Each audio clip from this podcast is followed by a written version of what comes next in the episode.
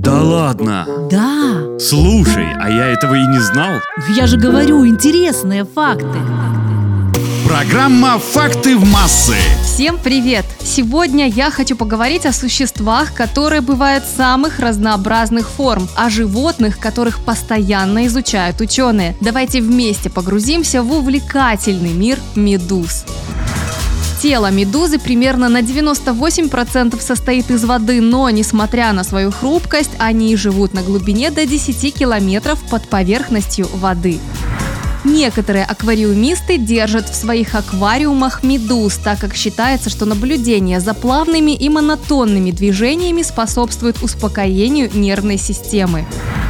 Самая крупная медуза в мире – это арктическая гигантская медуза. Размеры купола самой крупной обнаруженной особи составляли более 2 метров, а длина щупалец – более 36 метров.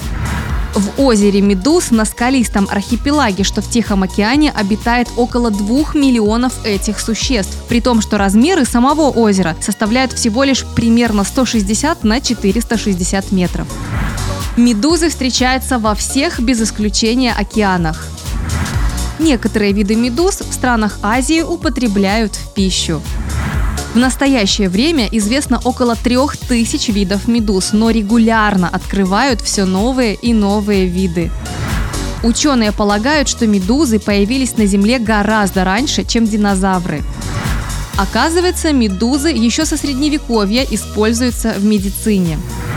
Эти невероятные существа могут клонировать себя. Если медузу разрезать на две части, куски ее могут регенерировать и создать два новых организма. Аналогичным образом, если медуза повреждена, она может клонировать себя и потенциально производить сотни потомств.